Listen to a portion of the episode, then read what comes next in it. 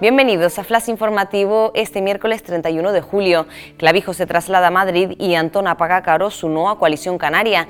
El expresidente canario se impone ante una formación nacionalista dividida para forarse en el Senado y el hasta ahora líder popular, presionado por Génova, dimite y acepta el escaño en Madrid.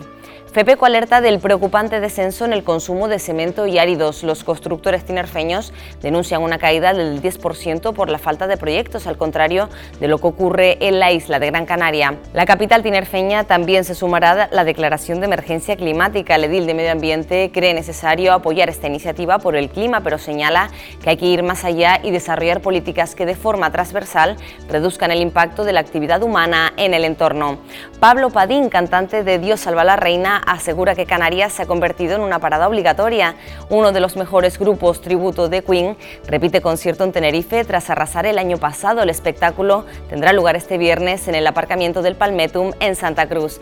Más noticias en diariodeavisos.com.